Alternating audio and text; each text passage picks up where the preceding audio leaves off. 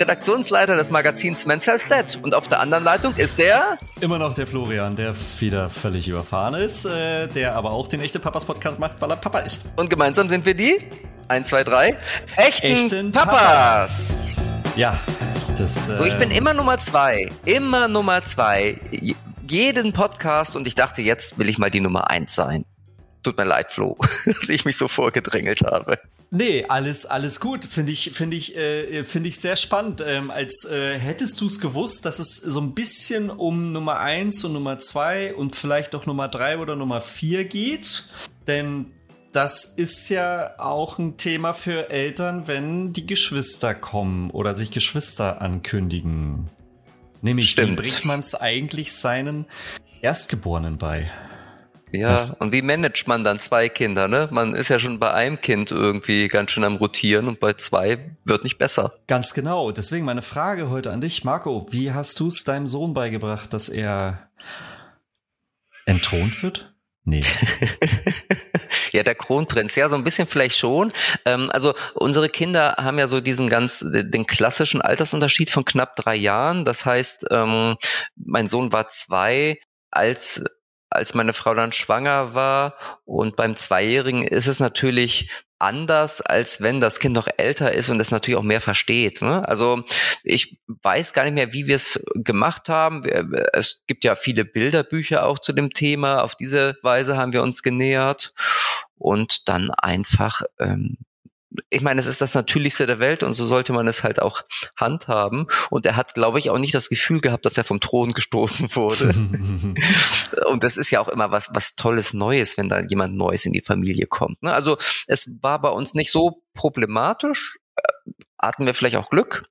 Aber die große Kunst ist ja tatsächlich dann ähm, nicht nur der Familienzuwachs, sondern sich dann auch in der neuen Familienkonstellation zu finden. Also, und das hat auch bei uns, weiß nicht, ob es länger gedauert hat, aber es ist einfach ein Mensch mehr da, der zur Familie gehört und auch gehört werden will und der auch Bedürfnisse hat. Und das ist so die große Kunst und ähm, da haben wir manchmal immer noch dran, ähm, da allen gerecht zu werden. Sehr schön. Also großes Thema.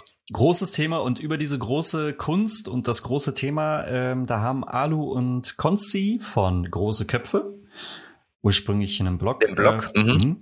Immer ähm, noch ein Blog, ne? Im, immer mhm. noch ein Blog. Ähm, ein, ein ganz tolles Buch geschrieben, nämlich genau zu dem Thema rund um Geschwister, die wir dann einfach mal eingeladen haben aufgrund des Intros und Marcos. Ähm, er ja, möchte nicht mehr so, in, zweiter, äh, in zweiter Reihe stehen.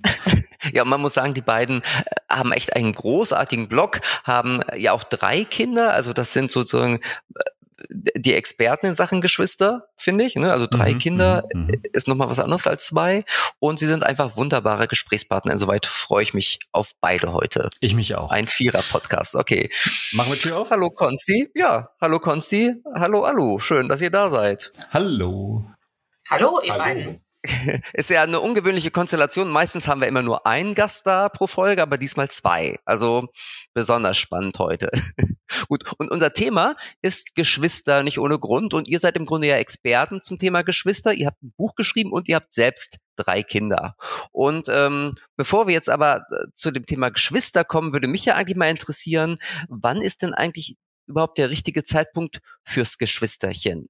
Also ähm, das ist ja, erstmal fängt man ja mit einem Kind an, wenn man nicht gerade Zwillinge ähm, hat. Tja, und dann ist so die Frage, wann legt man nach?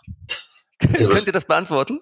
Ja, ich, ich hoffe, dass es jetzt nicht zu lang wird. Also wir haben uns wirklich gefragt, nach dem ersten Kind, man will alles noch richtig machen, man ist äh, frisch Eltern, ähm, man gehört nicht zu der Kategorie, die Erfahrung und das Bauchgefühl werden es richten. Und da haben wir halt wirklich so geschaut, mal so nachgelesen und was so entwicklungspsychologisch für das ältere Geschwister die beste Altersspanne ist. Ich glaube, zwei Jahre alt muss es mindestens sein. Und als Ideal wurde drei bis fünf irgendwie genannt damals in den Ratgebern, die wir konsultiert haben. Und dann, das ist wahrscheinlich der wichtigste Punkt, es muss auch ein bisschen passen. Nicht? Also so in die Situation, in der man als Eltern ist. Und auf unsere Erfahrungen kann ich sagen, die ersten zwei Jahre waren wir vollends mit dem ersten Kind beschäftigt. Und so haben wir jetzt zum zweiten ungefähr drei Jahre, eigentlich dreieinhalb Jahre Abstand. Genau, das war aber, muss man auch sagen, äh, das haben wir gelesen damals, aber wäre das Geschwisterkind davor oder danach äh, gekommen, dann hätten wir auch nicht gesagt, oh, jetzt ist aber doof, ja. ist aber nicht der richtige Abstand hier für uns, ne? Also, sondern wir haben uns dann äh, also schon, schon einfach darüber gefreut, dass wir dann gesagt haben, okay, jetzt, jetzt haben wir Glück gehabt. Und es passte bei uns zufällig immer auch so, wie unsere Pläne waren, äh, kamen die Kinder auch dann relativ zügig. Mhm. Also intuitiv alles richtig gemacht. Ja. Und du siehst, sie lachen noch, als sie sagten, und wenn das kleine zweite Geschwisterchen gleich danach gekommen wäre, wäre das alles kein Problem gewesen. Bei all denen, die ich, von denen ich bisher gehört habe, das wäre ja doch schon noch mal eine andere Nummer gewesen, rein von, von der Spanne her, ne?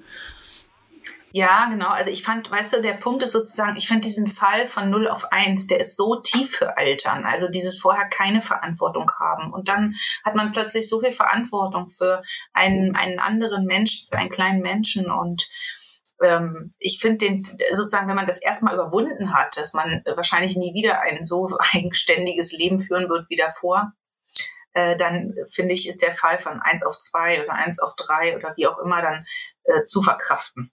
Okay. Siehst du das genauso, Konzi? Da, also da gibt's ja unterschiedliche Meinungen, ne? was, was ähm, einfacher ist und was nicht einfacher ist. Im Kontext mit unserem Buch, was wir jetzt gemacht haben, muss ich sagen, ähm, es hat, äh, wir haben es jetzt so durchlebt und das ist alles in Ordnung und wir sind ein gutes Team, das ist wichtig. Ähm, man darf nicht vergessen, zum Beispiel ein Einzelkind ist in bestimmten Paarkonstellationen natürlich auch viel einfacher zu organisieren. Ja, also ich nehme jetzt mal das Beispiel äh, getrennte Eltern. Ja, ähm, mit einem Kind geht's immer auch noch mal besser als mit zweien. Oder stark arbeitender Elternteil und der andere hat mehr die Care-Arbeit. Also ist ja beides Arbeit, aber sagen wir, der eine Erwerbs-, der andere Care-Arbeit. Ähm, und äh, dann ist ein Kind bestimmt noch einfach immer besser zu organisieren. Gleichzeitig, das muss man für uns sagen, haben wir immer auch Familie gehabt, die, gesagt haben, komm, dann bringen sie doch alle drei rum.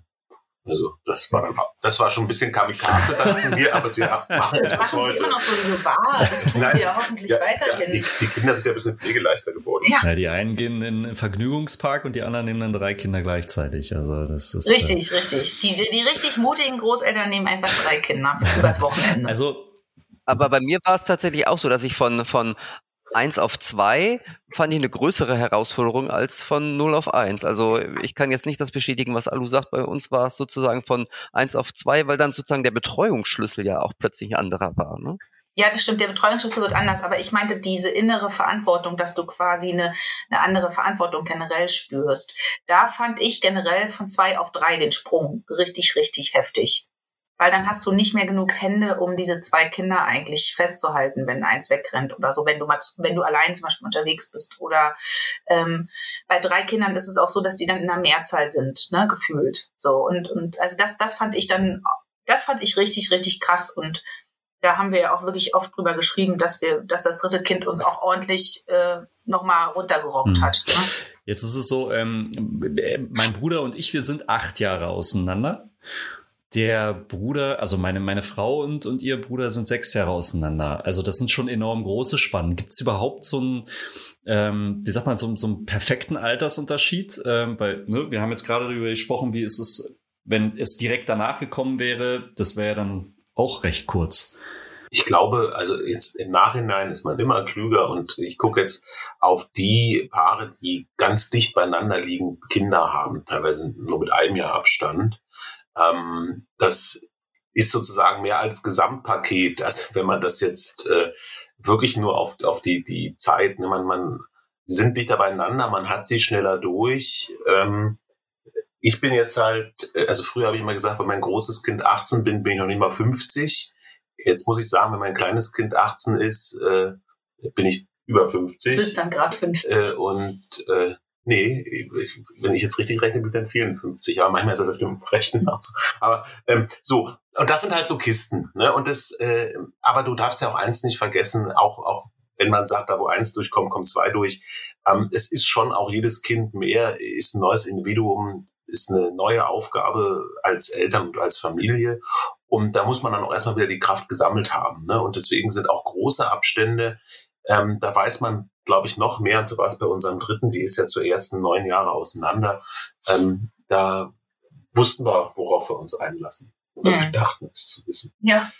ja. Also die Frage nach dem perfekten Altersunterschied tatsächlich lässt sich auf unterschiedliche Art und Weise beantworten. Also erstmal muss man ja als Vater und Mutter reif sein für ein neues Kind. Hm, das ist ja ganz wichtig. Das ist, glaube ich, das Allerwichtigste. Und dann ist natürlich so die Frage, ja, wie weit sollen die Kinder auseinander sein? Ne? Sollen sie, ähm, wann können sie noch miteinander was anfangen? Wann wachsen sie vielleicht auch eher getrennt voneinander auf, wenn der Altersunterschied zu groß ist. Mhm. Also so war das bei, Aber, bei uns beispielsweise, bei meinem Bruder und mir mit, mit acht Jahren ist das schon nochmal, also die Gesprächsthemen sind, die beschränken sich dann.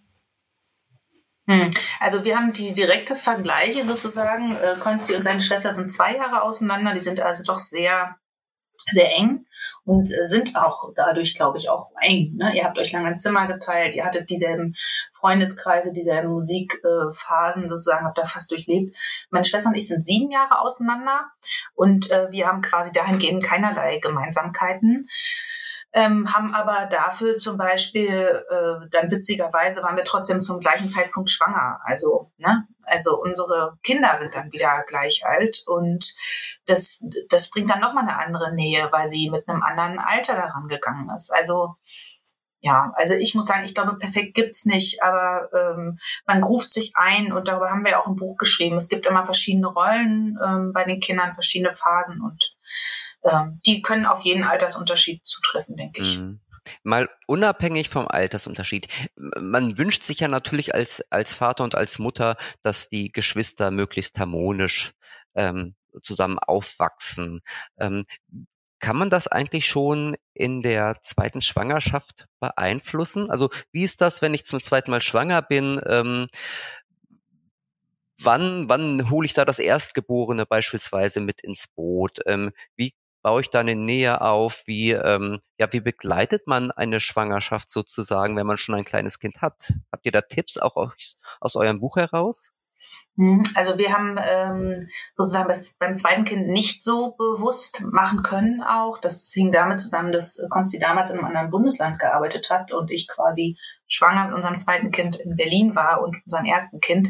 Da hat mir so ein bisschen die Entspannung gefehlt, um sozusagen jetzt ganz entspannt noch äh, irgendwie dieses zweite Kind vorzubereiten. Da habe ich einfach die immer mitgenommen zu allen Arztterminen, zu denen es möglich war Dadurch wusste die schon, was passiert. Ah, okay, da kommt ein neuer Mensch. Ich glaube, mir war noch nicht bewusst, was das bedeutet mit drei, aber sie hat zumindest mitbekommen. Ist das möglich tatsächlich? Kind, also darf ich mit, auch mit einem dreijährigen Kind, sagt da jeder Gynäkologe und jede Frauenärztin ja, bring mal mit? Oder? Ähm, genau, ich habe das vorher besprochen. Ich habe zu meinem äh, Gynäkologen gesagt, ich möchte gerne, dass sie mal mitkommt, dass sie sieht, worum es geht. Und dann haben wir sozusagen einen der Ultraschalltermine oder ich glaube zwei, haben wir mit ihr zusammen gemacht. Genau. Und, ähm, und teilweise zum Beispiel auch mit meiner Mutter dann. Das war irgendwie ganz, eine ganz schöne Kombination irgendwie. Genau. Ähm, und in der dritten Schwangerschaft, da haben wir uns Gedanken gemacht, weil die Altersabstände so groß waren mit sechs und neun Jahren. Und haben wir überlegt, okay, wie können wir die Kinder vorbereiten und haben mit unserer Hebamme darüber gesprochen. Und die hat gesagt, ja, ähm, das Gute ist sozusagen da nicht nur darüber sprechen, sondern den Kindern auch das, das Gefühl geben, selbst aktiv werden zu können, sich beteiligen zu können. Und daraufhin haben wir damals einen Geschwisterkurs belegt bei der Hebamme ähm, für unsere Kinder. Also wir haben den dort gebucht. Teilgenommen hat allerdings nur ein Kind, weil das zweite Kind war an dem Tag krank. Aber das eine Kind, was den Kurs belegt hatte, hatte dann auch so ein kleines Zertifikat und konnte dann später äh, uns immer wieder tolle Tipps geben zum Wickeln, Baden und so weiter und konnte uns als Eltern ganz wunderbar belehren, was wir alles falsch machen. Das konnte, das konnte es sowieso, kann es bis heute nicht. Ja, genau. ähm, ja, es ist vielleicht noch von meiner Sicht auf die Frage eingehend, zu sagen, es ist so, ähm, die, ähm, das Interesse war schon da mit wachsendem Bauch und dann wird zumindest auch klar, da kommt noch ein zweiter, der auf der, wie wir immer so schreiben, ähm, horizontalen Ebene mit mir verknüpft ist.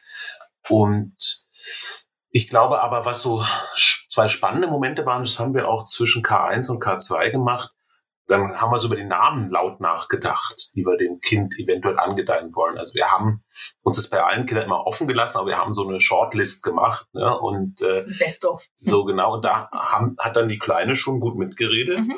Und als das dritte kam, die dann gut sechs und äh, äh, neunjährigen, haben da auch ordentlich mitvotiert. Ne? Und ähm, das war, das war zum Beispiel ein klar, irgendwie ein klares Moment, sobald das Kind einen Namen kriegt, wird das irgendwie auch nochmal greifbarer auch für die Kinder. Mhm. Und ähm, wir waren, ja, und unsere Kinder haben ja auch den Namen äh, mitentschieden. Ja, ja, das, äh, jeweils. Da, genau, genau, das meinte ich ja. Ne? ja. Ne? Also, dass, dass da diese, diese, wir haben ja auch mehrere Namen gegeben und bei allen Namen haben wir die Kinder befragt und so. Und das war also schon ganz spannend. Und es war halt auch so, dass unsere gesamte Familie äh, da irgendwie, natürlich, dann kommt Oma immer, na, jetzt kommt bald das Geschwisterchen und so. Und es war bei uns zum Glück gar nicht ein Druckpunkt oder so, oder hör mir das auf, Oma oder so, sondern das war dann immer so, nochmal, die haben gemerkt, da wird die Freude so ein bisschen zelebriert. Und die war dann auch erstmal groß. Erstmal.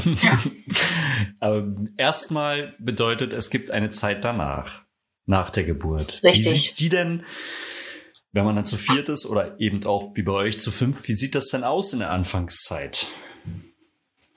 Ja, also in der Anfangszeit ist es für die Kinder alles noch total spannend, dass da jetzt jemand Neues ist, ein Baby und, und das sieht ja aus wahrscheinlich so ein bisschen runzelig, so wie man es auch schon mal im Pappbilderbuch gesehen hat, niedlich, rosig und, und man kann die ganze Zeit kuscheln und, und am Anfang sind die auch noch sehr still, wenn die äh, sozusagen da sind. Ist ja nicht gleich, dass die die ersten 14 Tage schon mega Rabatz machen, sondern alles ist noch ganz flauschig und äh, ganz spannend. Und dann stellt man fest, vielleicht auch als, als Geschwisterkind, okay, das geht jetzt nicht mehr weg, das bleibt jetzt da. Also auch wenn es mal quengelt oder wenn es nicht schläft nachts und beide Eltern immer immer aufstehen müssen oder ne, einer versorgt, einer entsorgt. Also ähm, genau, und dann beginnt diese sogenannte Zeit der Entthronung wo man auch selber merkt, dass man als Geschwisterkind nicht mehr die erste Geige spielt, sondern äh, sich den Platz ähm, teilen muss. Ne? Also im, im Herzen der Eltern und auch äh, in den Zeitspannen der Eltern.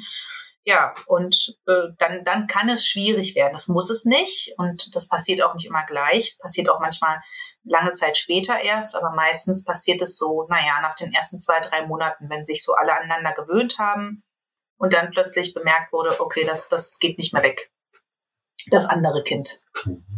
Das ist, gleich die Bilder wieder im Kopf kommen, wenn Alu darüber erzählt. Wir haben natürlich auch eins gut machen können, gerade im Fall von ähm, eins auf zwei und auch bei zwei auf drei noch, also auch bei, beim ersten eigentlich auch. Wir waren immer zufällig oder glücklicherweise in Situationen, wo doch viel Zeit rund um die Geburt blieb, wo wir beide da sind. Ich erlebe das bei manchen, wo der Stress viel größer ist, weil die müssen den Job irgendwie noch klar kriegen äh, und so. Das hatten wir aus verschiedenen Gründen so nicht. Und dann war, in, ich glaube, äh, bei, bei K2 dann, als du wieder arbeiten gegangen bist, das war die große, Nach drei Monaten, das war ja. die Bruchstelle. Aber diese ersten drei Monate, da waren wir einfach alle da. Und das ist immer so ein Credo, wenn du kannst und mehrere Betreuungspersonen da sind, dann nimmt man den anderen raus oder die anderen, ne? dann kümmert man sich, dann versucht man auch von, von der im Wochenbett liegenden Mutter alles fernzuhalten. Und das war eine Luxussituation. Ich kann das jedem nur empfehlen. Ich weiß aber auch, dass das nicht jede, jede Familie so organisiert mhm. Jetzt hast du das Stichwort Entthronung ähm, gebracht. Das, äh, ist das eine offizielle Phase? Also, ist, also kennt man das wirklich so auch?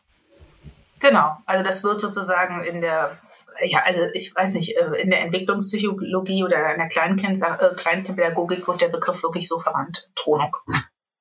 Ja, und er ist halt aber auch ganz, das, als wir uns damit mal befasst hatten, das, das klingt immer alles ganz klar, ne? aber diese Kinder sind ja subversive Wesen. Ne? Und das ist, äh, also das läuft auf so vielen verschiedenen Spuren teilweise. Es ist unglaublich, wie dann das entthronte Kind sich also ja, ja, auch äh, das sein Recht einfordert. Te teilweise auch total intrigant abends beim ins Bett bringen und so. Also das ist schon, da, da lernt man viel. Die sind sehr fit in diesen Dingen. Okay. Was wären denn da eure drei besten Tipps sozusagen für frische Geschwistereltern, sage ich mal so. Also ich meine, in eurem Buch stehen ja, also ich habe das einmal schon mal quer gelesen, da ist ja wirklich sehr detailliert alles beschrieben, aber jetzt gerade Hörer, die gerade in dieser Situation sind, die sozusagen gerade ihr zweites Kind bekommen haben, habt ihr da so die drei besten Tipps aus eurem Buch, ähm, wie man da die momentane Situation am besten schaukelt? Ja, also wir haben das immer so ein bisschen für uns zusammengefasst. Logistik ist alles. Und das hieß, dass sozusagen wir geguckt haben, dass wir uns aufteilen können. Dass diese Qualitätszeit, die dem ersten Kind dann plötzlich auch gefehlt hat, ähm, dass man die trotzdem, dass man die trotzdem einhalten konnte oder versucht hat, nicht nachzuholen, aber anders neu zu entdecken. Und es hieß zum Beispiel, dass Konsti mit äh, unseren kleinsten geborenen Kindern viel spazieren gegangen ist, damit ich auch Zeit hatte für die großen Kinder. Also erst für das eine große, später für beide große. Wir haben ähm, für beide Kinder einen sogenannten Wochenbettkorb vorbereitet gehabt. Also ganz klare Beschäftigungssachen, mit denen wir uns vorher auch beschäftigt haben wo wir gesagt haben, die befinden sich da drin, die Sachen, die sind für dich und die kannst du bei mir im Wochenbett neben mir gestalten, basteln, malen, mit mir zusammenlesen. Also einfach auch so eine Wertschätzung ähm, entgegenbringen für die neue Zeit und auch langlebige Sachen da reinpacken, die sich sozusagen gehalten haben über mehrere Monate. Ja, willst du weitermachen?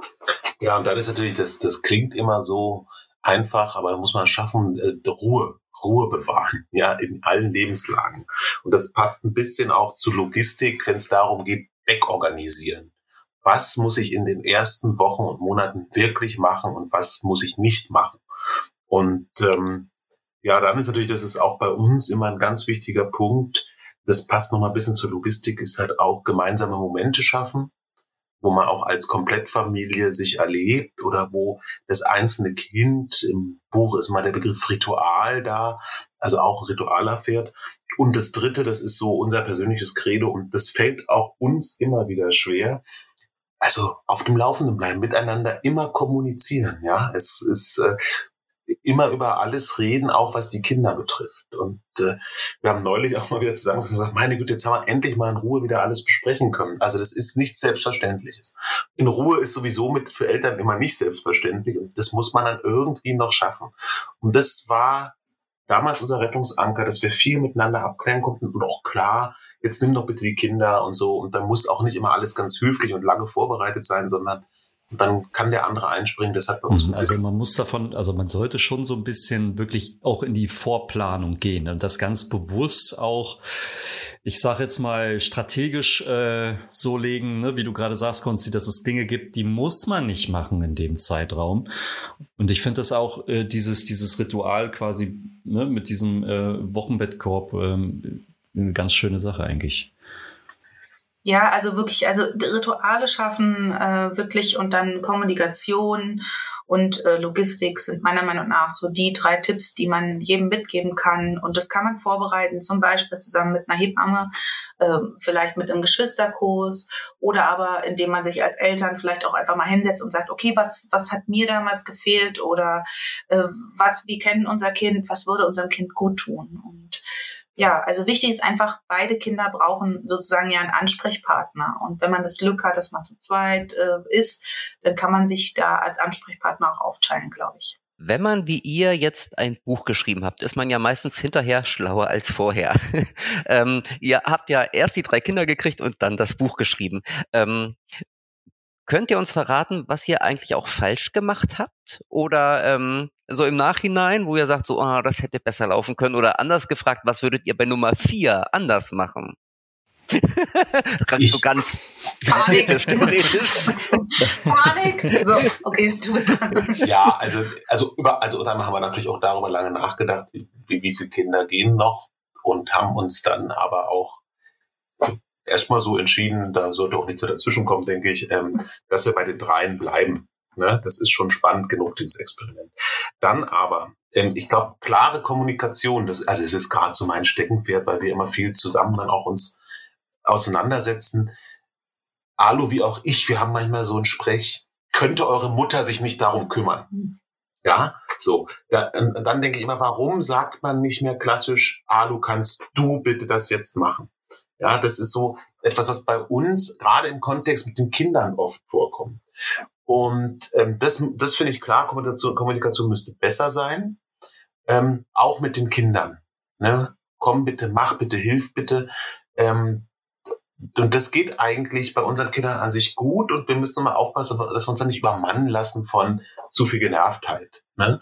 Das ist etwas, da glaube ich, da ähm, müsste man bei einem weiteren Kind und auch jetzt noch dran schrauben. Ähm, ja, was ist sonst? Ich würde noch, also ich würde noch mehr versuchen, weil es jetzt auch jobtechnisch geht, äh, ich würde also noch mehr versuchen, diese Freiräume für uns beide noch mehr zu schaffen. Bisschen zu überlegen, ob ich unbezahlt Urlaub nehme. Wobei das mit den Elternzeitregelungen geht ja mittlerweile schon sehr gut. Und ich würde, da wir uns beim dritten gestritten haben, wer das äh, Elternjahr macht, ja, würde ich beim vierten sagen, es ist ja wohl klar, wer es macht. Ich wieder. Ne? Also ich durfte leider nicht. Also, das ja. Also was haben wir falsch gemacht? Ich fasse das mal zusammen. ja, bitte. Also, wir haben nicht äh, so klar kommuniziert, wie wir es hätten tun können, was aber auch damit äh, zusammenhängt, dass wir zum Beispiel beim dritten Kind, und das ist leider noch sehr oft der Fall, sehr, sehr müde gewesen sind über viele, viele, viele Jahre. Wirklich, also wirklich sehr müde gewesen sind. Und ähm, dann denke ich, was wir auch oft als Thema haben beide, ist dieses, wir haben früher immer gedacht, die Kinder sind gleich, na die kommen, was für das eine Kind passt, passt auch fürs zweite. Und unser zweites Kind ähm, hat uns definitiv belehrt, es ist nicht so. Und äh, insofern mussten wir lernen, erst eine Offenheit zu entwickeln. Also ne, man sagt es immer so einfach, äh, jedes Kind ist anders, ja, aber das, das auch zu spüren und umzusetzen, ist was anderes.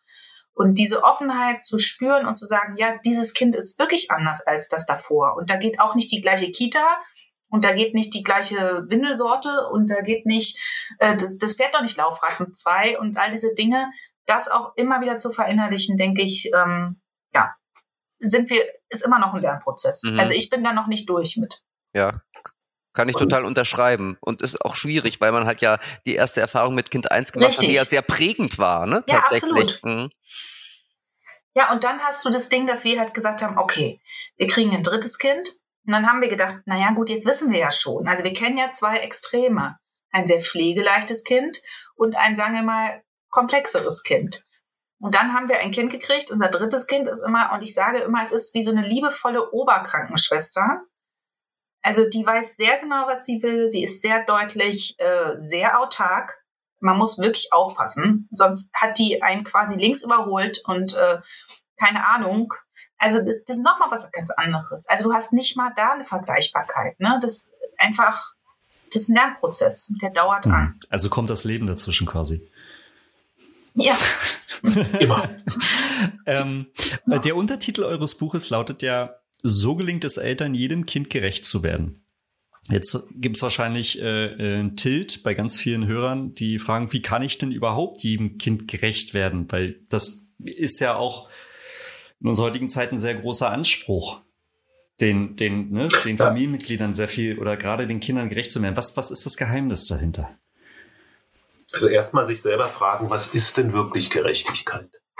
Ähm, und wir haben ganz viel, ganz oft ähm, da sind wir auch eigentlich nochmal so durch ein Elternseminar drauf gestoßen, das wir mal gemacht haben, vor ein paar Jahren. Ähm, wir haben ganz oft die Vorstellung, es muss von der Maß, von der Menge, von der Erfahrbarkeit gleich sein im Sinne von Messbarkeit. Also monetär muss jedes Geschenk 10 Euro kosten oder ähm, so, ja, ihr müsst genauso oft äh, zu Oma und Opa alleine dürfen wie dein Geschwister, so eine Sache. Ja, ähm, du hast äh, drei verschiedene äh, Paar Schuhe, du musst auch drei haben. Und das ist es aber nicht. Ja, es ist der, der, der Bedarf an Gerechtigkeit, den macht das einzelne Kind eigentlich auch klar.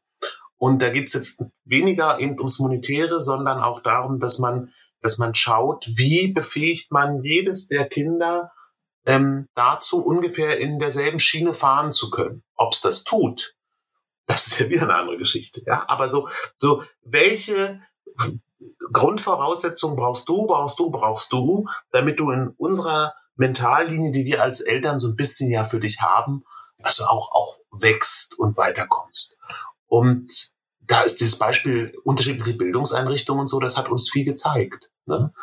Und man, man kommt aber auch unterschiedlich zum Ziel. Und natürlich vergleichen sich Geschwister. Aber ähm, da ist ein Beispiel, wenn die wenn, wenn die Große sagt, ja, kauf doch der Kleinen weniger so eine, so eine Spielzeugzeitschriften, ne, das mache ich so ein, zwei Mal im Monat, dann sage ich ja, gut, stimmt, das ist auch Tinne, fast du recht, aber ich meine, dir bezahle ich ja auch Teile von deinem Handy monatlich, nicht? Oder so, also, so, das sind diese Punkte, ja, und da, da versuchen wir mit großer Transparenz, weil es geht mittlerweile in der Altersgruppe unserer Kinder 14, 10, 5, ähm, einfach, und dann machen wir den Erklärbär, ja, und oft trägt es auch Früchte. Und manche Ungerechtigkeit oder Ungerechtigkeitswahrnehmungen bleiben. Und ich habe mich auch schon erlebt, dass ich gesagt habe, das musst du aushalten. Kind, du musst es aushalten und ich muss es aushalten, dass du es ungerecht findest. Punkt. Hm. Das heißt also, Gerechtigkeit hat eine neue, also in der Familie eigentlich quasi eine neue Definition bekommen. Weil ich finde das ganz spannend, was du gerade sagst, dass die Gerechtigkeit bedeutet nicht, dass alle dasselbe kriegen, sondern dass man individualisiert, was ich vollkommen richtig und irgendwie total logisch finde, ähm, weil jedes, jeder eine andere Alter hat und auch eine andere äh, ja, Bedürfnisse halt auch. Ne? Voraussetzung. Voraussetzung. Ja, genau. Und, und du merkst ja auch bei bestimmten Dingen, dass das die erstmal die anderen Geschwister teilweise auch hinnehmen können, dass zum Beispiel objektiv gesehen das eine Geschwister gerade im Vorteil ist. Ja, ähm, es kann dann wieder angefragt werden. Dieser Thron wird dann wieder diskutiert und dann muss man wieder neu entscheiden. Es sind eben doch alles Einzelfallentscheidungen. Nahezu. Mhm. Ähm, in eurem Buch, was übrigens ein total dickes Buch ist, als ich das in der Hand hatte, dachte ich so, wow. ja, wir sind ja auch drei Autoren, ne? Also das ist quasi, das war ja ein bisschen einfacher. Ja. Genau, und es wird also wirklich sehr umfangreich alles behandelt zum Thema Geschwister und ihr geht auch auf Rollen und Positionen innerhalb einer Familie ein und ähm, erklärt da zum Beispiel auch die Sandwich-Kinder ähm, oder kommt auf die Sandwich-Kinder zu sprechen, also die Kinder, die sozusagen zwischen dem Ältesten und dem Jüngsten liegen. Ähm, was ist denn das Besondere an diesen Kindern? Hört sich erstmal total lecker an, Sandwich-Kind. Ja, ja finde ich auch. Und äh, genau, wir wollten so ein bisschen mit diesem Bild ähm, brechen unbedingt, ähm, dass Sandwich-Kinder immer die, die sind, die Nachteile haben, ne? also die so zwischen den Dingen stehen, vielleicht nicht genau Aufmerksamkeit bekommen. Und es ist ganz schön, wir haben das ja mit Jan-Uwe Rogge, mit dem wir das Buch geschrieben haben, ähm, immer geguckt, welche Themen sind uns wichtig und wie groß soll so ein Geschwisterkompendium eigentlich werden sozusagen. Deswegen ist das Buch auch so dick geworden. Ähm, und dann haben wir gesagt, naja, wir haben so ein Bild von Sandwich-Kindern im, im Kopf, das stimmt nicht. Und äh, deswegen haben, äh, erklären wir das so. Also, ein Sandwich-Kind, genau wie du sagst, ist eigentlich der leckerste Part. Ja, oben ein trockenes Brötchen, unten ein trockenes Brötchen und das Beste ist in der Mitte dazwischen. ja, und ähm, ja, und wenn du quasi dieses, wenn du das Sandwich-Kind so betrachten kannst, ne, dass es eigentlich total eingehegt und gepflegt ist und, und sehr geliebt wird von, von ganz vielen ähm, Altersstrukturen her, dann finde ich, bricht man mit diesem Bild des Problemkindes. Ne? Also von, von dem so oft ausgegangen wird, dass es so oft vergessen wird oder so. Das ist nicht so. Und es ist auch so, ähm, das Sandwich-Kind, also in der Dreierkonstellation, kann auch in der Fünferkonstellation, also es gibt es in verschiedensten Größen, ist es halt ja auch ähm, meistens, das ist so meine Wahrnehmung, auch das, was nach oben und unten hin ganz positiv offen ist. Ja, und das hat manchmal auch eine Vermittlerposition. Und wir haben das Thema auch deswegen gewählt, weil wir das kennen und weil wir auch für unser mittleres Kind erstmal doch gemerkt haben, wir haben doch ziemlich viele Stereotype im Kopf das merkt man ja immer wieder bei den ganzen Themen rund um Erziehung. Du wirst Dinge nicht los so schnell, weil das so kolportiert wird über Jahrzehnte. Ne? Und dann, wie gesagt, deswegen gehen wir eben auch an dieses Sandwich-Thema ran. Weil es eben das, was unser Mittlerer bringt, ist eben eine unglaubliche Bereicherung und ich glaube, gerade zumindest ist er der, der den besten Zusammenhalt in der Geschwisterschaft organisiert, weil er nach oben und nach unten kommunizieren kann. Ne? Ja. Und, und ähm, das ist zum Beispiel ein Wert. Nun, du ist, ist ja natürlich zwischen zwei Mädchen auch der Junge, das macht es auch vielleicht manchmal noch ein bisschen anders. Aber ähm, er ist halt auch für uns mittlerweile ein verlässlicher Partner, wo das Pubertier manchmal schon abdriftet. Ja, so. Und, und also, also auch das muss man ja so, na, zelebrieren ist falsch, aber man muss das alles schon aktiv auch begehen, dass die Kinder in ihren Phasen sich ändern und damit eigentlich auch nochmal teilweise Rollen sich verändern. Und er ist schon ein sehr guter großer Bruder für das kleine Kind. Und auch in einem ganz, anderen, ganz anderen Anpacken, einer ganz anderen Sprache, als das große Kind je war. Nicht? Und äh, deswegen glauben wir, dass das weniger das Problem ist des dazwischen des zu kurz kommens, sondern eher das des ähm, überraschend leckeren Inhaltes. Oh. Dann äh, würde ich mal weitermachen. Ähm, was ja auch eine ganz besondere ähm, Form der Geschwisterbeziehung sind Zwillinge. Was, was äh, gibt es denn hier? Also nicht, ähm, also was müsste man aus eurer Sicht dazu denn im besten Fall wissen, gerade in der Organisation eben der Familie? Ja, nun haben wir selber ja keine Zwillinge, aber wir haben das viel beobachtet. Und ähm, auch da, das ist passt mit den Stereotypen so, es kommt zu viel von Anfang an die gleiche Klamotten tragen. Und wenn sie einreich sind, dann nie getrennt. Und, und dann wird also teilweise den Einzelkindern, gerade in der Zwillingskonstellation, das, was manchmal auch bei Geschwistern generell passiert, die Individualität ja so ein bisschen abgesprochen. Und da haben wir für uns eigentlich gesagt, man muss unbedingt als Zwillingseltern genau diese Dualität in den Blick kriegen. Sie sind dicht und eng und vielleicht auch in Konstellation mit anderen Geschwistern unglaublich anstrengend dicht und eng. Ja, weil teilweise dann die Einzelnen, die davor und dahinter kommen, ähm, nicht immer den Zugang zu diesem Paar haben. Und gleichzeitig, das muss man als Eltern, glaube ich, eben würdigen und auch fördern. Und gleichzeitig eben ist es doch sehr wichtig, dass man sagt, komm, du bist einzeln, du bist einzeln. Nicht? Also du studierst Medizin, du lernst äh, Tischler und das seid ihr als Individuen genauso. Und dann, glaube ich, profitiert man eigentlich davon, dass die vielleicht sich als ein Paar aus eigenständigen Menschen doch auch so weit entwickeln, dass sie eben auch innerhalb der Familie einfach ein großer Gewinn sind. Und die Zwillingsbeispiele, die wir kennen, die sind, funktionieren eher so. Ne? Ähm, gleich und total unterschiedlich. Und das ist was total Schönes zu beobachten. Wir haben noch mal einen Sonderfall. Also wir hatten ja jetzt die Sandwich-Kinder, wir hatten die Zwillingskinder. Ein letzter Sonderfall, es gibt noch sehr viel mehr, aber dafür ist dieser Podcast leider zu kurz, sind vielleicht noch mal chronisch kranke oder behinderte Kinder. In diesem Fall, ähm, jedem Kind in der Familie gerecht zu werden, ist ja besonders schwierig, äh, wenn nicht sogar unmöglich, oder? Wie würdet ihr das für euch klären? Genau, also das Thema war, war uns auch nochmal wichtig, dass das mit reinkommt, äh, weil wir haben ja selber auch ein schwerbehindertes Kind und ähm, wollten deshalb einfach auch darüber schreiben, dass es oftmals auch der Fall sein kann und ähm, haben dafür auch etliche Interviews geführt für diesen Part des Buches mit Familien, die eben von chronisch kranken äh, oder behinderten äh, Kindern betroffen sind oder mit denen leben. Und es ist sehr schwer, äh, da gerecht zu werden, weil es immer verschiedene Phasen gibt. Es gibt Phasen, in denen eben das Kind, äh, was vielleicht krank ist oder behindert ist, einfach ganz viel Zuwendung oder lo logistische Aufmerksamkeit benötigt. Und äh, wo dann die anderen Kinder vielleicht denken, okay, ich, ich, ich werde hier gar nicht mehr gesehen. Ne? Also da gibt es so dieses Bild des Schattenkindes, was dann irgendwie so in den Hintergrund tritt und dann gar nicht mehr gesehen wird.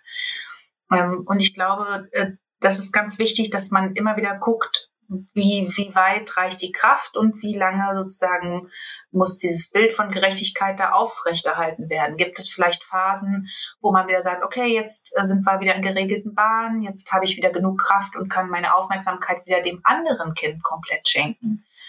Ähm, und inwieweit fühlen sich die Kinder auch einbezogen und mitgenommen? Also bei den Interviews, die wir geführt haben, es war auch ganz spannend und das, da habe ich für mich auch noch mal viel draus ziehen können. Ging es auch noch mal darum, ähm, dass viele der größeren oder kleineren Geschwister gesagt haben, dass sie ein sehr großes Verständnis dafür haben, dass ihre Eltern oftmals weniger Zeit für sie haben, weil sie einfach wissen, dass ihr Geschwisterkind mehr Hilfe oder mehr Zeit benötigt als sie selbst.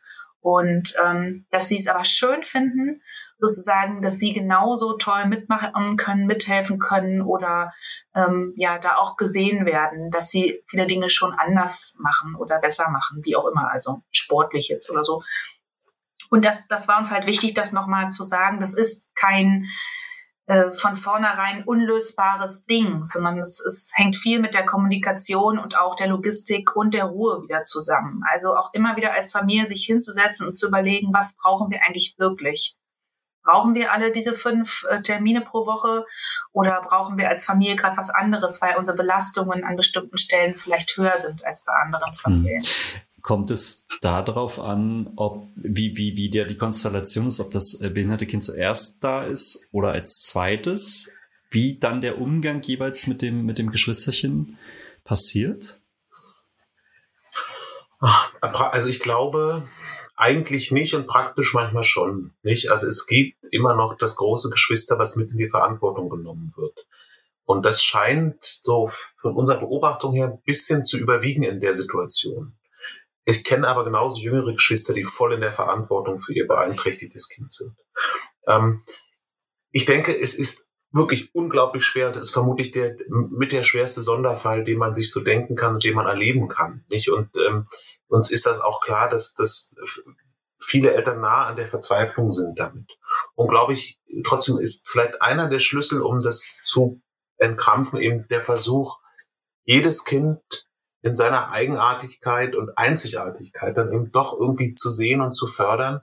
Und ich glaube, dass ganz oft Geschwister in diesen Konstellationen viel Verständnis haben, solange sie an irgendeinem Punkt dann doch abgeholt werden. Also nicht immer nur nach hinten gestellt werden. Aber ich glaube, viele Kinder von ähm, chronisch krank oder behindert oder Geschwister von chronisch krank und behinderten Kindern, die wissen, dass sie vielleicht nicht so viel Zeit mit Mama und Papa haben, aber die Zeit, die sie haben, ist Qualitätszeit.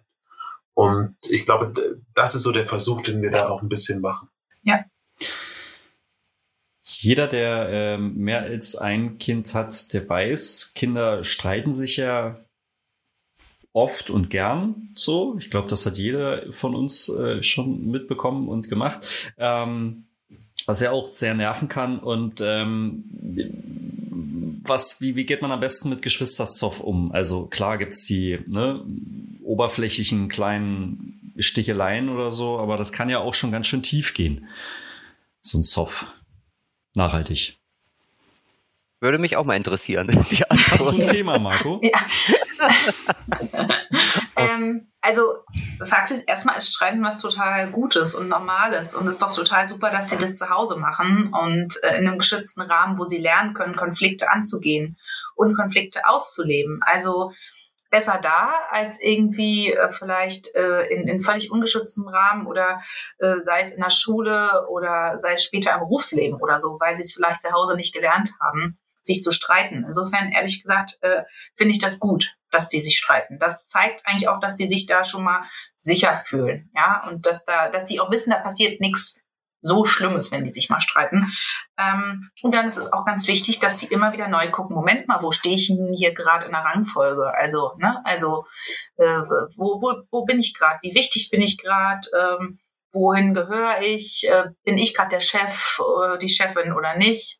Insofern ähm, glaube ich, dass das, dass es wichtig ist. Und wir diskutieren das häufiger und es ist auch ein Buchthema. Es gibt einen Punkt, wo man eingreifen sollte und das ist, wenn es ähm, hart körperlich wird.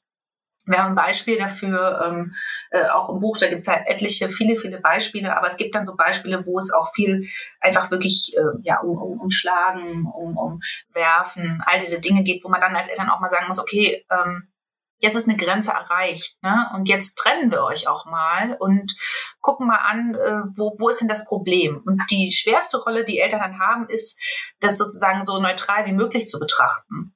Weil natürlich will man als Eltern sofort sagen, ja, doch klar, ne, das ältere Geschwister, natürlich hat es dir wehgetan oder natürlich äh, wolltest du das und das. Äh, aber nee, wirklich immer wieder mal so in sich rein äh, atmen und nachdenken und dann sagen, okay, und ihr erzählt mir jetzt beide mal, was ist hier gerade vorgefallen oder ihr drei. Ja, Und dann wirklich zuzuhören und dann zu sagen, ich habe deine Position gehört, ich habe deine Position gehört und jetzt gucken wir mal, wie wir das zusammenkriegen. Aber dass sich beide gesehen und gewertschätzt fühlen in der Situation. Und du kannst ja noch äh, unser Beispiel erzählen. Ja. So, also na, eine, was ich jetzt im Kopf habe, ist ja. nur ganz kurz für mich. Also klar machen, dass Gegnerschaft keine Feindschaft bedeutet. Das heißt aber auch, dass wenn sie dann sagen, ich hasse meinen Geschwister. Das finde ich dann, sage ich auch mal, du, das ist ein sehr starkes Wort. Ich glaube, das ist nicht die Lösung. Und dann erkläre ich auch dem Kleinkind, dass ich hassen kann. So, das ist vielleicht jetzt meine Macke, aber da versuche ich dann schon so ein bisschen drauf zu achten. Und ähm, nicht dazwischen gehen hat auch die Chance, dass sie es selber klären. Und das gibt's auch immer wieder. Ne? Sie, sie klären es auch dann teilweise im, wirklich im Einvernehmen und in Frieden. Und etwas, was wir aber auch kennen, ist, es gibt die Punkte, da, da, sagt man, mir geht's hier gar nicht um die Schuld. Ne? Ich glaube, dass ja. deine kleine Schwester dich provoziert hat und so, nicht? Aber du hast einfach als sechs Jahre älterer Bruder da gerade ein unprobates Mittel eingesetzt, um sie zu ja, runterzudrücken oder so. Und das können wir dann, das geht so nicht. Ne? Ja, mit körperlicher Überlegenheit. Und dann ist ne? es schon aber auch so, dass wir natürlich versuchen, also beiden Beteiligten auch klar zu machen, vielleicht wo, wo dein Fehler liegt und jetzt nicht per se mal sagen, du bist das Ältere, du bist per se schuld und musst achtsam sein oder so. Das versuchen wir dann nicht. Das ist aber auch, auch ein lebenslanges Lernen, was wir da durchmachen. Genau, und wir, wir kennen die Kombination ja auch mit drei Kindern und äh, stellen dann fest, dass untereinander die drei das oftmals sehr gut regeln können. Ähm, und das finde ich, genau, das ist dieses lebenslange Lernen, wo vor allem ich, also ich bin dann immer die, die viel zu schnell geht und versucht, die Situation zu klären Aber das ist Quatsch. Also manchmal muss man es auch laufen lassen und vielleicht nochmal kurz sich hinsetzen und sagen, okay, ich höre sie jetzt schreien, aber miteinander im Gespräch, die Geschwisterkinder, aber ich zähle nochmal bis zehn, bevor ich wirklich gucken gehe und gucke, ob der Konflikt, ob die den Konflikt nicht alleine lösen können. Und Streiten beobachten ist so was ganz Tolles als nächstes aber wird anfangen, Wetten abzuschließen. ja, und vor allem letztendlich würde mich nochmal interessieren, wie, wie er das schafft, sozusagen da auch die Nerven zu behalten, oder? Weil das zerrt ja auch. Also so, äh, wir hatten zu Hause auch manche Phasen, da war echt Dauerstreit.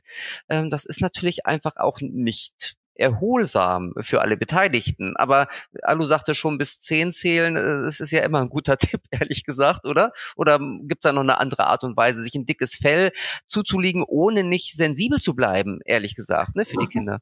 Also wir, wenn wir zusammen das erleben, dann ziehen, gucken wir uns gegenseitig teilweise selber an und, und zählen ab oder machen langsam und halten uns gegenseitig auf. Und natürlich, Marco, das ist es ja, es ist teilweise unglaublich nervig und anstrengend. Und dann vergessen auch wir unsere guten Vorsätze und, ähm, und werden, werden laut oder separieren. Ja, aber äh, wir sind wir sind doch mittlerweile so, dass wir einen Großteil von Geschwisterstreitigkeiten gelassen äh, angehen können und dann äh, oft so, dass wir uns gegenseitig ein bisschen runterholen.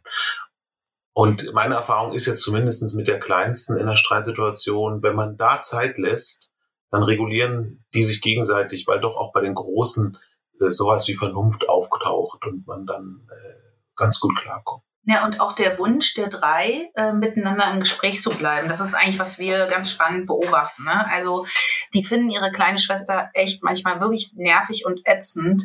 Aber sie finden sie auch sehr, sehr niedlich. Und sie lieben es auch, dass die Kleine sie beide so anbetet, ne? dass sie ihre Vorbilder sind und so.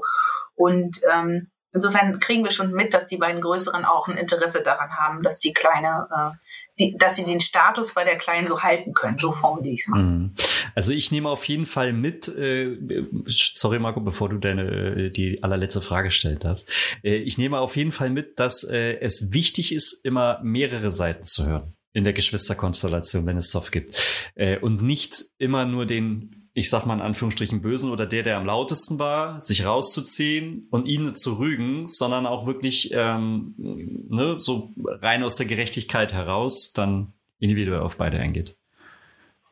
Genau, und die Schwierigkeit ist, wie gesagt, diese Neutralität in dem Moment zu bewahren. Und das kann man aber einfach üben. Also wirklich nicht die eigenen Bilder immer wieder hinterfragen und sagen, äh, ich weiß, früher war bei mir war es so und so, meine große Schwester war immer schuld oder so. Nee, sondern sich selber zurückzunehmen, zu sagen, ich versuche so neutral wie möglich an die Situation heranzugehen.